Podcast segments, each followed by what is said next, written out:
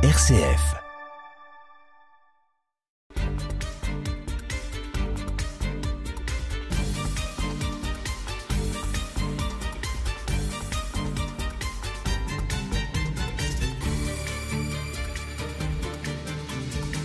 Dimanche 12 mai 1913. Monseigneur Tissier fait sa première visite à Vitry-le-François. Tous les ans, le lundi de la Pentecôte, l'abbé Notin, archiprêtre, organise une fête de la Fédération des catholiques de l'arrondissement. Il invite Monseigneur Tissier à présider cette fête et celui-ci accepte, comme l'avait fait Monseigneur Sevin avant lui. C'est donc sa première visite à Vitry. À la stupéfaction générale, le maire prend un arrêté trois jours avant la Pentecôte interdisant sur le territoire de la ville, la journée du 12 mai 1913, tout défilé, tout cortège organisé, soit par des particuliers, soit par des associations quelconques, reconnues ou non, sont également interdits le port et l'exhibition de tous les emblèmes, étendards, oriflammes, bannières et drapeaux. Les brigades de gendarmerie sont convoquées à Vitry et la troupe est consignée. Jamais pareille réclame n'avait été faite aux catholiques, jamais leur fête ne connut un succès aussi éclatant.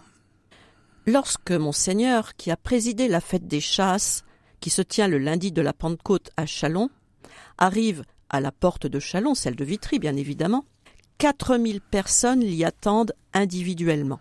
Les acclamations accueillent sa grandeur. Monseigneur descend de voiture. La foule l'accompagne, traverse avec lui la ville jusqu'à la salle municipale, inaugurée naguère par M. Augagneur, et qui n'avait pas servi depuis, et que M. le maire avait eu l'amabilité de louer aux catholiques. La gendarmerie fait une très belle escorte à Monseigneur et aux catholiques. Tout se passe comme le désirait le maire, sans cortège, sans tambour ni trompette et sans drapeau. La séance du matin est consacrée au compte-rendu d'activité. Le banquet est présidé par Monseigneur Tissier. Près de 500 personnes sont présentes. Monsieur Paillard, au dessert, offre à sa grandeur l'expression de la fidélité des catholiques de Vitry, de leur esprit, de leur discipline.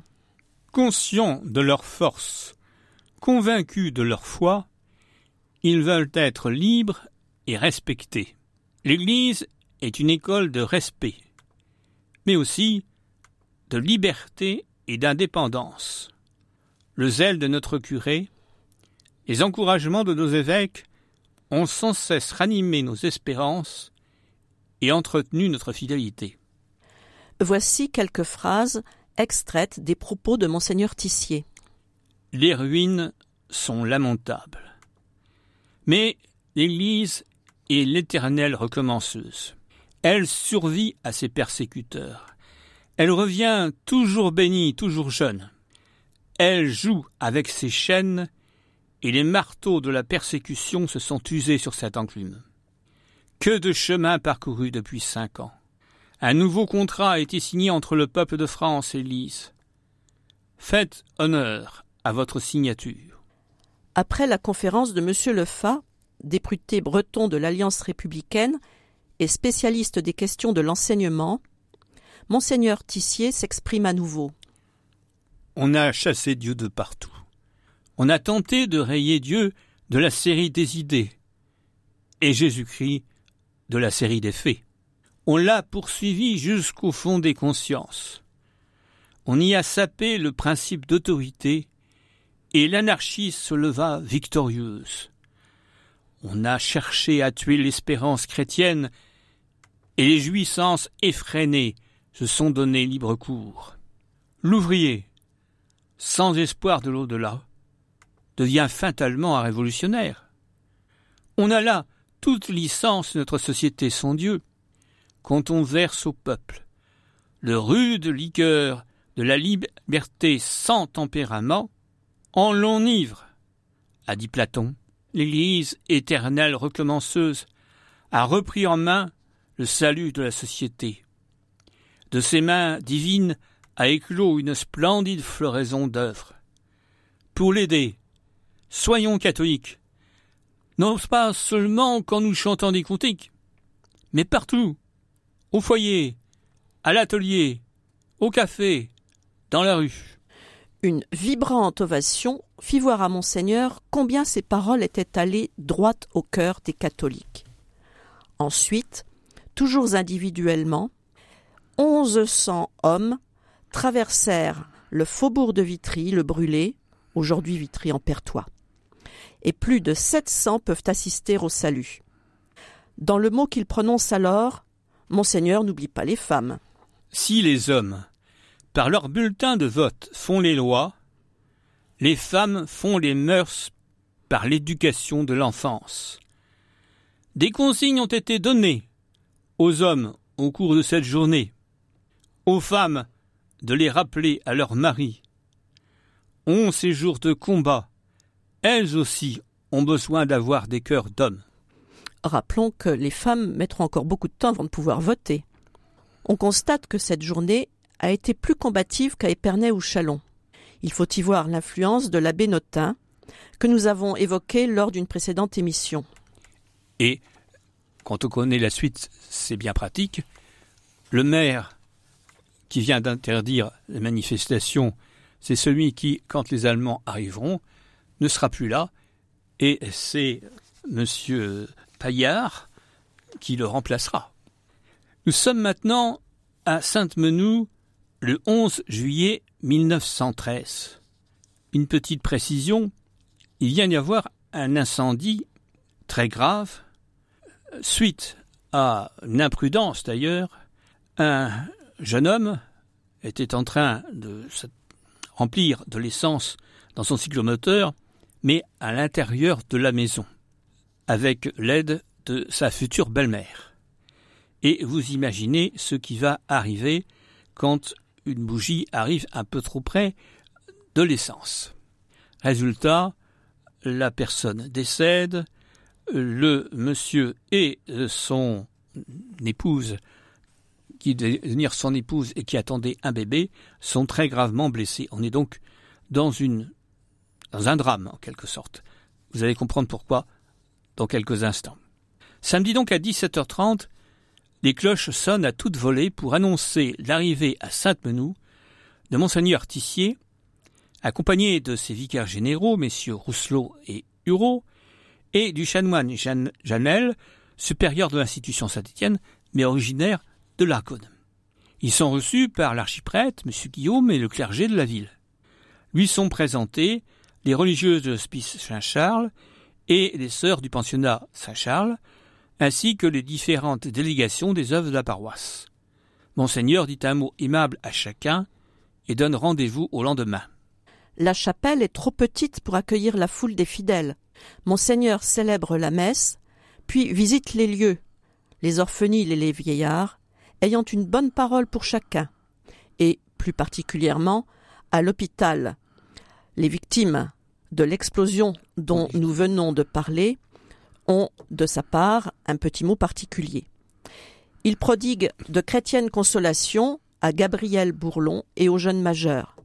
Les personnes qui l'accompagnent ne peuvent retenir des larmes d'attendrissement et de pitié. Le lendemain, à 9 heures, au presbytère, c'est la présentation des comités et des conseils paroissiaux. Puis, vers 10 heures, en cortège, il gagne l'église, où l'archiprêtre l'accueille en présentant très brièvement la physionomie de la paroisse. Monseigneur répond en prodiguant des félicitations et des encouragements. Puis la messe est célébrée par M. Rousselot, vicaire général. L'évêque tient chapelle ayant à ses côtés Monseigneur Hureau, vicaire général, et le chanoine Janel. Alors, comme Catherine se levait les de grands sourcils parce que je dis l'évêque tient chapelle. Je ne dis pas évidemment de prendre ça au sens premier, mais tout simplement, à l'époque, euh, l'évêque, quand il était présent, ne, célébrait pas l'Eucharistie à toutes les fois. Alors quand il n'était pas donc là, on disait qu'il tenait chapelle, tout simplement, comme n'importe quel des fidèles présents. L'Église avait été décoré par M. Goyeux Blanchot qui avait semé des fleurs à profusion dans tous les coins de l'église. L'après-midi, c'est la cérémonie de confirmation après les vêpres. À la suite de l'interrogation des enfants et du sermon de l'abbé Hureau sur le sacrement de confirmation, Monseigneur procède à cette très belle et touchante cérémonie et rappelle aux enfants les grâces auxquelles ils doivent répondre et aux parents qu'ils doivent les aider à rester de parfaits chrétiens. Le lendemain, à cette heure, Monseigneur célèbre la messe à laquelle assistent de nombreux mémildiens. L'après-midi à 14h30, la magnifique salle de l'Union sociale, qui seule suffirait à rendre témoignage de l'activité et de la générosité des catholiques, ouvrait bien large ses portes à ses adhérents et à leurs familles. À San André, Monseigneur est salué par d'ultimes applaudissements. Sa rondeur est accompagné de messieurs Rousselot et Hureau et de M. Janel, ainsi que de l'archiprêtre M. Guillaume. Le docteur Mathieu, après avoir souhaité la bienvenue à Monseigneur l'évêque, présente l'état moral et financier de l'œuvre. Comme il n'était plus possible, en raison de la loi de séparation, de se maintenir au presbytère, une souscription fut lancée. En janvier 1912, le vicaire Hureau bénissait la maison des œuvres. La lecture de ces rapports fournit à Monseigneur l'occasion de sa causerie, dont on retiendra la recommandation à acquérir une formation intellectuelle pour les rendre plus aptes à leur rôle social. Les hommes de l'Union catholique et les jeunes du patronage interprètent à Jeanne d'Arc de Barbier avec des cœurs de Gounod. Il ne nous a pas été possible de trouver un compte-rendu de la première visite de Monseigneur Tissy à Cézanne, mais nous avons un témoignage de sa deuxième visite qui a pour but l'inauguration de la maison paroissiale. Monseigneur Tissier, lors de son sermon, dit toute sa satisfaction de revenir pour inaugurer et bénir la maison paroissiale. Il donne en même temps un programme à ceux qui l'écoutent qui se résume en deux mots croire et servir. Croyez à la vérité, à la bonté, à la beauté qui sont les noms abstraits de Dieu, et dans le Christ est la réalisation divine. Croyez et servez. Servez la famille, servez la patrie, servez la religion. Plus vous croirez en Dieu et au Christ, meilleur sera votre service. Dans la réception qui a suivi, l'évêque dit sa confiance dans l'avenir de la maison paroissiale. Il félicite tous les hommes présents. Votre présence est une affirmation d'indépendance, une manifestation de force et de vie, une promesse de victoire. Si tous unis vous persévérez vaillamment dans votre devoir de catholique et de français.